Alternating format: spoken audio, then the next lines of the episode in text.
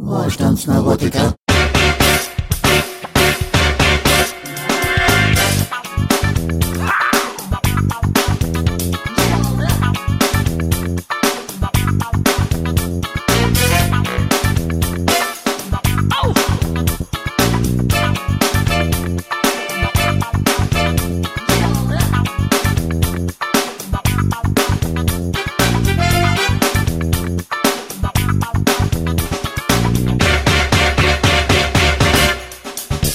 ist das alles bloß für ein Trauerspiel? Wir haben eine Bundesregierung, die mich an einen suizidalen Clown auf Koks erinnert, der am liebsten auf sein Publikum schießen würde. Wir haben eine Außenministerin, deren Hauptproblem nicht ihre Sprachfehler sind, sondern die vielen, vielen Denkfehler, die dann auch doch in Sprachfehlern kommuniziert werden. Wir haben einen Finanzminister, der wahrscheinlich weniger Textbausteine zur Verfügung hat als ein Chatbot der Deutschen Post. Und wir haben einen Wirtschaftsminister, der mich an MacGyver auf einem Campingplatz erinnert. Aber wir müssen da jetzt durch. Wir müssen uns anhören, was dieser Mann zu sagen hat. Es nützt ja alles nichts. Es geht ja um unsere Zukunft und die soll von diesem Mann gestaltet werden. Oh Gott! Das Gasheizungsverbot besteht weiterhin? Nein, wir sind äh, darin überein, wie ja schon vor einem Jahr entschieden, dass wir ab nächstem Jahr den Einbau von weiteren Öl- und Gasheizungen nicht wollen. Das war alles schon vorgesehen. Das ist jetzt ein bisschen mehr konkretisiert und ausformuliert worden. Das ist auch gut, voneinander zu lernen. Und die öffentliche Debatte ist natürlich auch eingeflossen in die Diskussion.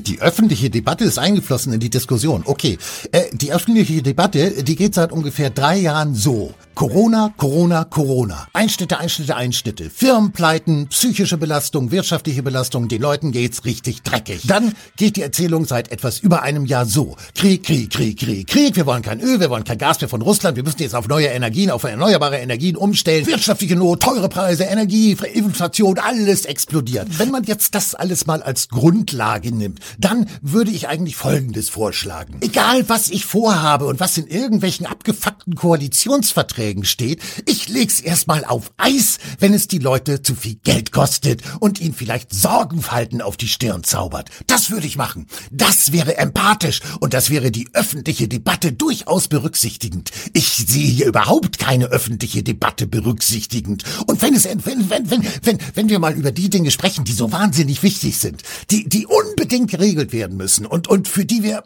alles Mögliche in Kauf nehmen müssen. Dann lass uns mal über Armut sprechen. Lass uns über Kinderarmut sprechen, über, über Armut im ganzen Land. Die steigt, die steigt seit Jahren, seit Jahrzehnten, steigt die jedes Jahr an. Da müssten wir da was gegen machen, oder nicht? Und dann sprechen wir über die Energiewende. Ich fände das eine wirklich super Idee. Und wenn wir jetzt Klimakleber dafür eine kleben wollen, geht mir das auch am Arsch vorbei. Ihr habt sowieso ein ganz großes pathologisches Problem. Weil ihr denkt, A, dass sich die Sonne, die Welt und alles Mögliche nur um euch dreht und B, dass ihr in 30 Monaten oder 20 Jahren alle tot seid wegen des Klimawandels. Mein Gott. Also, die öffentliche Debatte muss geführt werden über Armut, über soziale Spaltung, über Wohnungsnot, über kaputte Renten und ein Gesundheitssystem, das völlig im Argen liegt. Meinetwegen über Straßen, über Schulen auf jeden Fall, Bildung, Lehrer, Lehrerknappheit, Lehrernot, Pflegenotstand. Darüber müssen öffentliche Debatten geführt werden. Das sind die entscheidenden öffentlichen Debatten, die geführt werden müssen. Und nicht die Frage, ob im nächsten Jahr Ölheizungen verboten werden. Aber sie werden ja verboten. Also müssen wir darüber sprechen und müssen unserem Wirtschaftsminister und Kinderbuchautor zuhören. Jetzt bin ich abgedriftet und das tut mir ein bisschen leid, aber wir müssen weitermachen. Aber wir werden nicht weiter mit fossilen Energien heizen, außer in ganz wenigen Ausnahmefällen.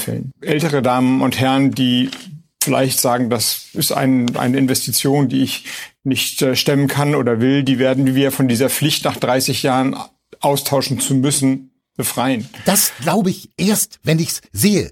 Erst, wenn es dann tatsächlich realisiert wurde.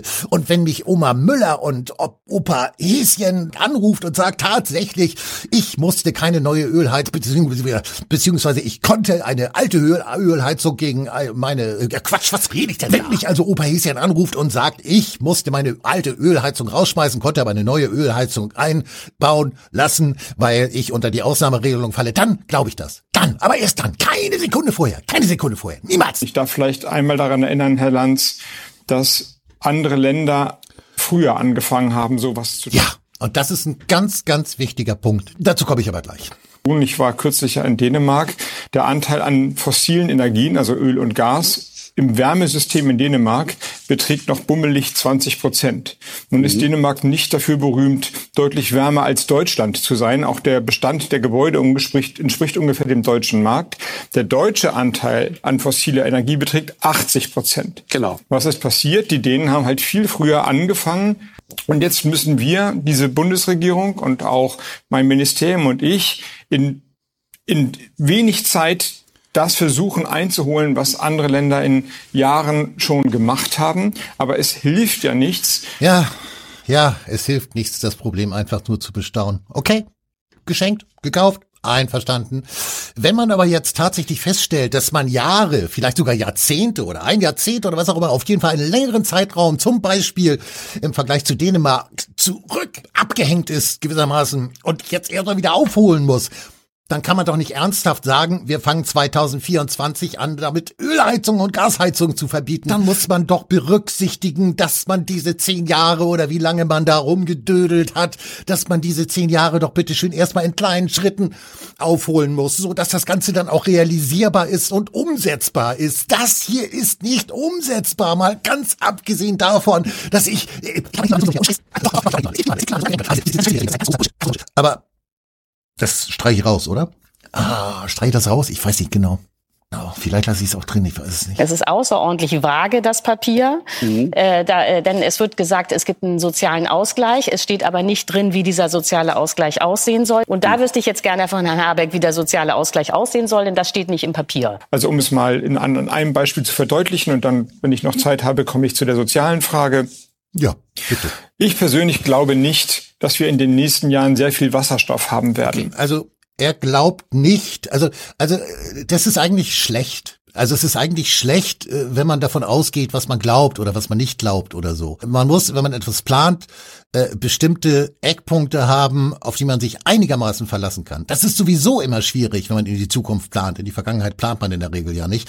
Äh, es ist sowieso immer schwierig, in die Zukunft zu planen, weil es immer unglaublich viele Aspekte und Faktoren gibt, die man nun mal nicht berechnen oder einplanen kann oder die sich eben anders entwickeln als gedacht. Hm, vielleicht das Klima zum Beispiel, aber lassen wir das, ist eine andere Geschichte.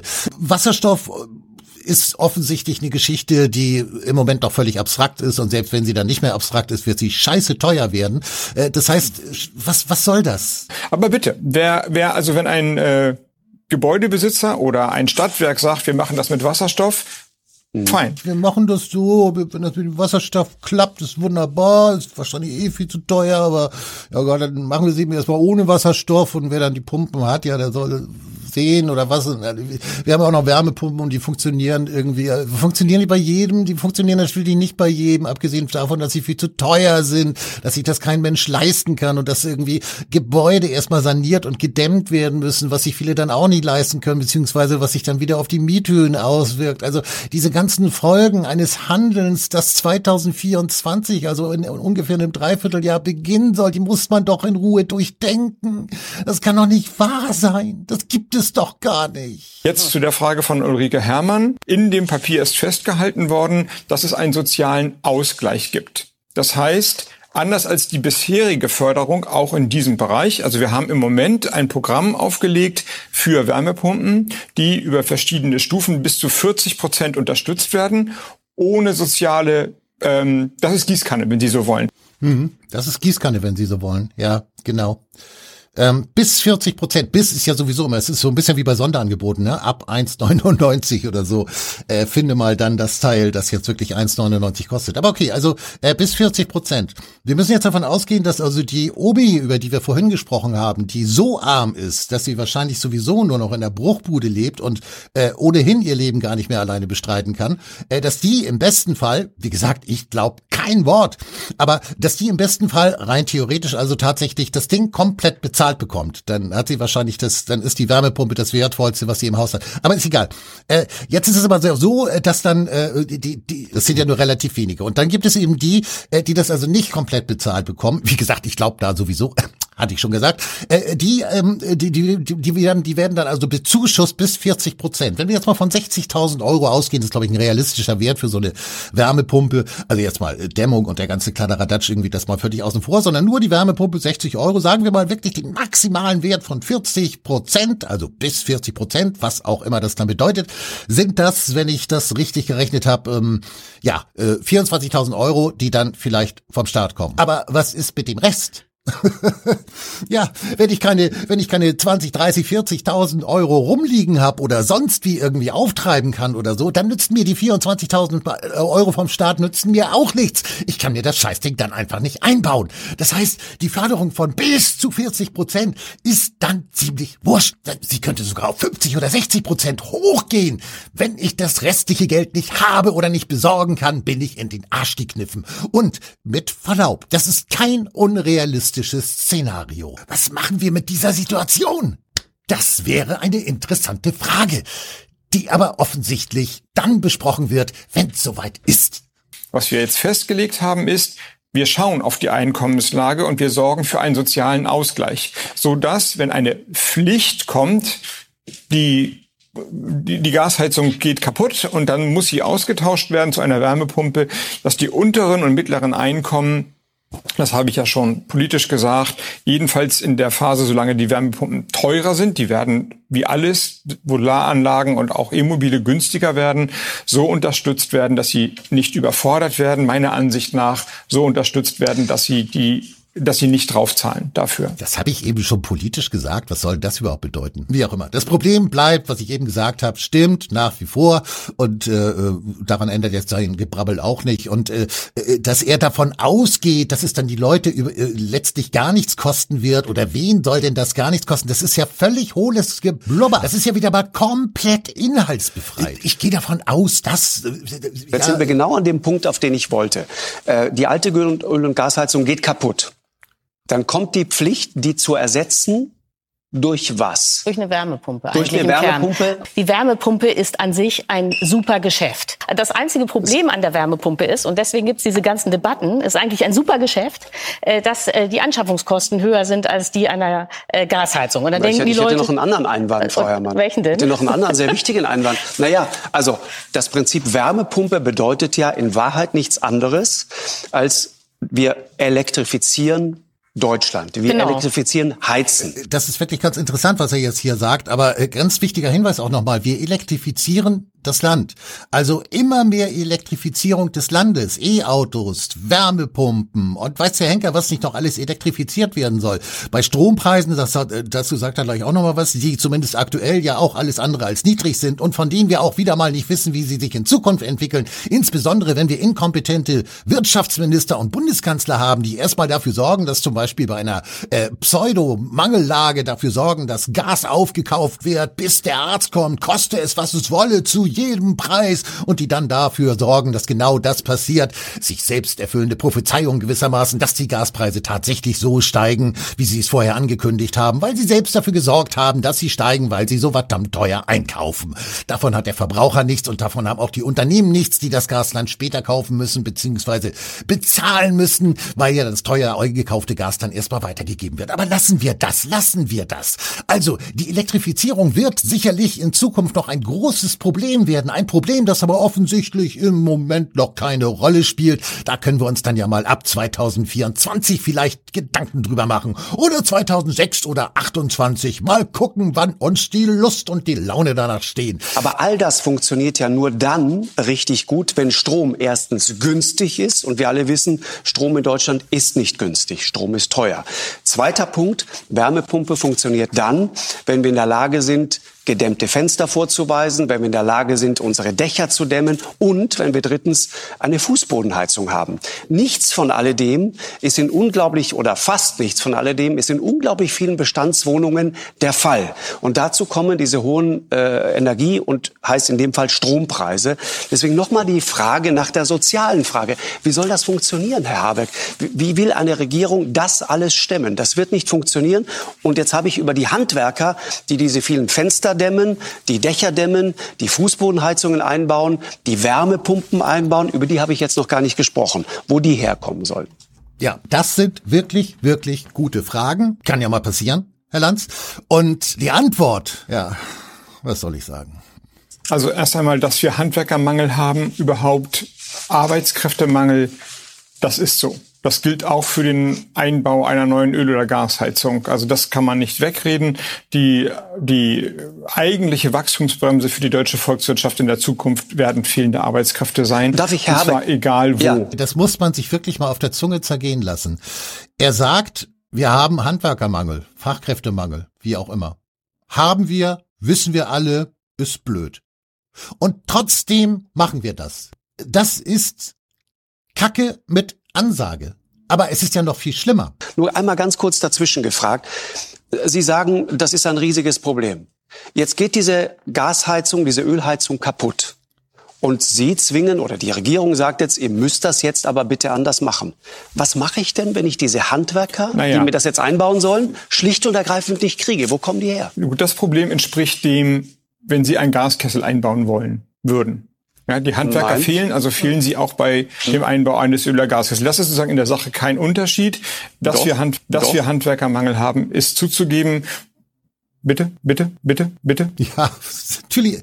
Es gibt einen Unterschied, weil nur, wenn man mit Verband, Verbänden spricht, mit Fachleuten spricht, dann sagen die, maximal 20 Prozent derer, die heute Gas- und Ölheizungen einbauen, also der Installateure, kennen sich auch mit Wärmepumpen wirklich aus. Und an den Berufsschulen werden nach wie vor Leute ausgebildet, ja. die sich mit Öl- und Gasheizungen auskennen. Das ist ein großes ne? Problem. Ja, das sind aber, ich will nicht wortklauberisch sein, Herr Lanz, aber jetzt sind wir doch sehr im Detail und das würde ich dann gerne auch mal abarbeiten. Wenn Sie sagen, wir haben keine Handwerker, haben Sie recht oder einen Handwerkermangel. Wenn Sie das, da ist kein Unterschied zwischen Ölheizung und Wärmepumpen.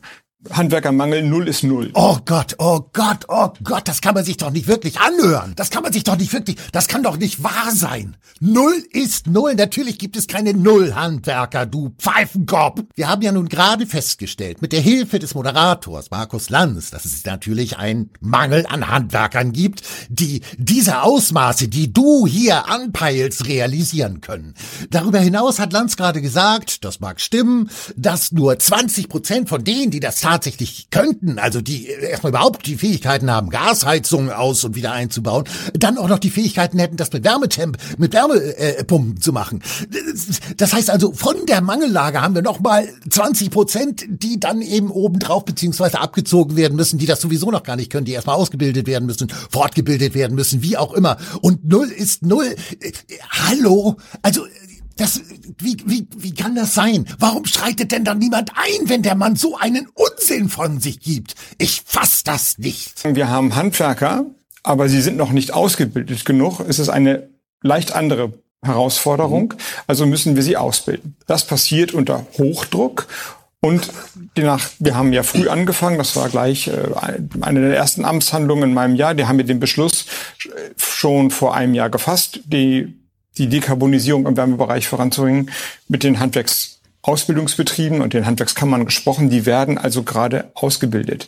Ich glaube also, dass das gelingen wird. Ich glaube also, dass das gelingen wird. Die werden gerade ausgebildet. Äh, wie gesagt, also zur Erinnerung, 2024 soll es losgehen. 2024 soll es losgehen. Und er glaubt, dass es irgendwie mit der Ausbildung wohl klappen könnte. Super. Handwerker, die wir haben, auch so ausbilden können, denn das passiert ja gerade, dass sie Wärmepumpen einbauen. Sehen Sie, wir haben im letzten Jahr über 200.000 Wärmepumpen eingebaut, von der Hälfte kommend. Das haben ja auch Handwerker gemacht, die davor noch nicht ausgebildet waren. Das ist natürlich jetzt der nächste Schritt von 200 auf 400 oder vielleicht 500.000 zu kommen.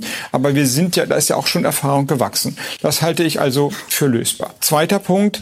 In der Regel wird es oder häufig wird es eine Wärmepumpe sein, aber es muss nicht eine Wärmepumpe sein, denn gerade im innerstädtischen Bereich ist eigentlich das effiziente System ein Fernwärmesystem. Das ist das, was Skandinavien ganz stark gemacht hat. Man betrachtet nicht das äh, einzelne Haus oder das mhm. einzelne, in diesem Fall Mietshaus, sondern man versucht, die Häuser anzuschließen an ein gemeinsames System, das ja, sich dann aus ja, verschiedenen... Ja, warte mal, also das effizienteste System ist eigentlich Fernwärme. Ähm, warum, warum wird das Ganze dann nicht von vornherein so gemacht, wenn das ja sowieso das effizient, aber... Warum ist das ein Vorteil für die Kommunen? Weil die Quellen sich gegenseitig unterstützen können. Das kann eine Großwärmepumpe sein, das kann Biomasse sein, mhm. es kann äh, Strom zu Wärme sein, was immer. Gerade verfügbar ist, immer das mhm. günstigste wird genommen. Wenn die Kommunen solche Pläne haben, und diese Pläne belegen können, also nicht so, ja, wollen wir mal irgendwann machen, wir wissen aber auch nicht, dann werden die Verbraucherinnen und Verbraucher von der Pflicht, sofort zu dekarbonisieren, entbunden. Also Sie müssen dann keine Wärmepumpe einbauen, sondern Sie können sich für den Übergang einen gebrauchten Öl- oder Gaskessel oder auch einen neuen okay. Öl- oder Gaskessel besorgen. Aber es muss dann eben dann passieren. Dann zur Frage der Gebäudesanierung. Es ist natürlich trivialerweise richtig, je geschützter die Gebäudehülle ist, umso umso weniger Energie brauche ich, umso effektiver wird Energie eingesetzt. Aber es ist nicht richtig, dass man nur Passivhäuser, also oder sehr gut sanierte Häuser mit Wärmepumpen warm kriegt, denn ich verweise auf Skandinavien, der Gebäudebestand ähnlich, das geht schon. Falls es aber nicht geht, also falls es sehr schlecht sanierte Häuser sind oder es wird sehr kalt, gibt es auch eine Lösung, denn man kann Wärmepumpen kombinieren mit kleinen Gasbrennern. Heißt also, vom September bis Dezember. Ja, also das meine ich, also das ist doch MacGyver, oder nicht? er holt sein Taschenmesser raus, schnitzt sich eine kleine Gasheizung und sagt, alles klar, wenn's richtig arschkalt wird, ich hab mal wieder die Idee. Und alle stehen herum und applaudieren. Äh, es ist toll. Wenn nicht so kalt ist, läuft die Wärmepumpe und wenn es dann in den Wintermonaten Dezember, Januar richtig knackig wird, springt der Gaskessel an. Also im Prinzip ist es so, dass die Wärmepumpe am ehesten funktioniert, wenn sie nicht gebraucht wird. Ja, ja. Dann ist der Anteil an, an erneuerbaren Energien immer noch bei 65 Prozent. Sie haben ja gerade die Wirkungsgrade okay. beschrieben. Was ich also sagen will ist, wir, ich bin in jeder Hinsicht maximal pragmatisch. Jede Lösung, jede Übergangsfrist, die hilft, kann genommen werden. Es geht hier nicht darum, eine Ideologie durchzudrücken. So es geht hier nicht darum, eine Ideologie durchzudrücken. Worum es geht, ist eine Sch doch, doch, doch, es geht hier sehr wohl darum, eine Ideologie durchzusetzen. Es geht darum, etwas Religiöses, etwas Gotthaftes zu formulieren und es auch dem Volk, dem niederen Volk so zu verkaufen, als etwas Religiöses, Ideologisches, als etwas Unumstößliches. Nicht in diese Richtung die ganze Zeit weiterzulaufen und der Strom treibt die Wärmepumpen an, wenn ich jetzt bei den Wärmepumpen bleibe, aber den erzeugen wir hier. Gas und Öl importieren wir. Das heißt, die Unabhängigkeit, aber auch die Wertschöpfung in Deutschland bleibt im eigenen Land. Ja, ich meine, es ist, es ist, es ist großartig. Man, man, man geht zwar äh, dem Abgrund entgegen. Man deindustrialisiert sein eigenes Land, führt es sozusagen wirtschaftlich ins Abseits. Man sorgt dafür, dass alles so teuer wird, dass sich die Menschen das nicht mehr leisten können und die Firmen, wenn sie sich's leisten können, abwandern. Das allerdings, und das ist doch das Schöne, und das ist doch keine Ideologie, das macht man völlig unabhängig von anderen Ländern. Ich meine, mehr kann man nicht wollen. Naja, würde ich sagen. Ja, alles in allem muss man sagen, ähm, ja, wir werden regiert von Idioten. Man kann es einfach, man kann es einfach nicht anders sagen. Also ähm, das Problem ist ja gar nicht, dass man irgendwas ändern will oder so. Ähm, Wobei ich diese ganze äh, Klimageschichte äh, als völlig überhöht und völlig überzogen betrachte. Und natürlich ist es ideologisch und hat religiöse Züge. Ähm, aber wie gesagt, das ist eine andere Diskussion. Äh, viel entscheidender finde ich tatsächlich, dass ähm, egal was diese Kapaiken da in Berlin angehen, sie machen es immer mit einer größtmöglichen Nicht-Qualifikation, mit einer größtmöglichen Nicht-Planung, was man denn vielleicht in Zukunft berücksichtigen muss oder wie man Dinge anders machen muss, sondern sie machen es immer ähm, so, dass es ja eigentlich, dass es am, am äh, maximal weh tut. Also das ist halt so. Also ähm, es fing bei Corona an, es ging über den Ukraine-Krieg und die natürlich dadurch erzeugte Krise, äh, die ja sowieso erst dazu geführt hat, dass wir jetzt irgendwie diese Gespräche führen müssen, weil letztlich äh, auf den Nachdenkseiten hat vor kurzem Jens Berger geschrieben, dass er die Befürchtung oder die Ahnung hat, dass womöglich diese ganzen Preisexplosionen mit Gas und Strom und und und und und Öl natürlich, ähm, äh, dass die im Grunde genommen äh, deswegen forciert wurden, um jetzt das durchzupeitschen durchpeitschen, was jetzt eben durchgepeitscht wird. Nicht, weil es dann irgendwie besser wäre für die Umwelt oder für die Menschen oder was auch immer, sondern weil erstmal ein maximales Leid entwickelt werden muss, maximale Preissteigerungen, äh, die die Bundesregierung selbst ja in die Wege geleitet hat, um dann eben sagen zu können, ja, jetzt müssen wir es anders machen. Das wird zwar noch viel teurer, aber was soll's? Wir werden ja auch alle sterben, wenn wir es nicht machen wegen Klimawandel und so. Ist ja ganz schlimm. Und äh, wir wissen ja, wie es in 25 oder in 30 Jahren aussieht und dementsprechend können wir jetzt natürlich schon so handeln, äh, dass wir dagegen vorgehen können, obwohl wir keinen Plan haben, wie das im nächsten Jahr wird und wie wir das Ganze umsetzen sollen und mit welchem Personal und was das kostet und wer dabei irgendwie unter die Räder kommt. Das wissen wir alles noch nicht, aber hey, das ergibt sich dann schon. Jeden Tag denkt man sich, äh, okay, das, was gestern da wieder gelaufen ist, das kann nicht mehr getoppt werden und dann kommt irgendjemand um die Ecke und macht es eben doch. Das vielleicht noch zum Abschluss, das passt nämlich auch sehr gut. Ähm, ach, wie hieß sie denn noch gleich? Moment, da muss ich mal ganz kurz nachgucken wie hieß sie denn? Ah ja, Claudia Kämpfer, die Leiterin der Abteilung Energie, Verkehr und Umwelt am DIW, Deutsches Institut für Wirtschaftsforschung.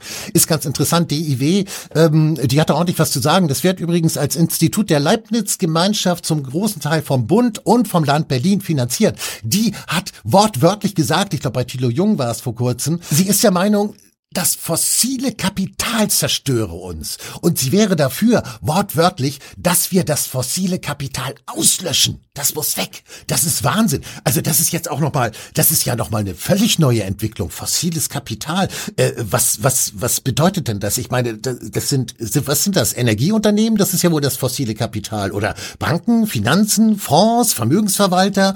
Äh, äh, muss alles weg und an dessen Stelle tritt dann das erneuerbare Kapital gegenüber dem fossilen. Ich habe noch nicht so ganz genau verstanden, wohin die Reise diesbezüglich gehen soll. Ich kann euch aber empf äh, empfehlen, setzt euch mal mit dieser Geschichte auseinander. Was ist denn jetzt eigentlich los mit dem fossilen Kapital und wohin soll die Reise in Zukunft gehen und was kommt anstelle des fossilen Kapitals. Und wer ist das überhaupt genau, dieses fossile Kapital?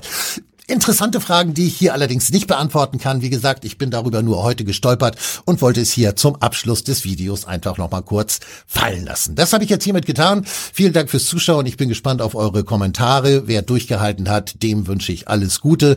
Äh, möge es ihm demnächst dann auch wieder besser gehen. Das soll es für den Moment gewesen sein. In diesem Sinne noch einen schönen Abend oder guten Tag oder gute Nacht. Wir kennen das ja schon. Auf Wiedersehen.